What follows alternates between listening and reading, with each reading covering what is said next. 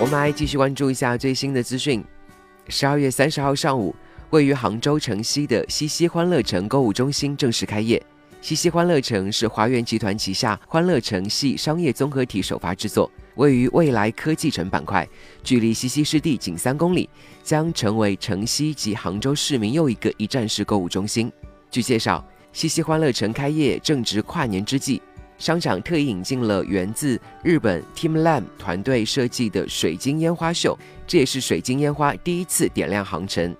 水晶烟花装置位于西溪欢乐城北广场，和广场中玫瑰花灯相映成趣。它采用立体 LED 技术。参观者只要现场扫描二维码，进入专属页面，在不同色彩形状中进行选择，就能把图标或祝福语发送到璀璨的烟花装置，用手机点亮属于自己的花火。值得一提的是。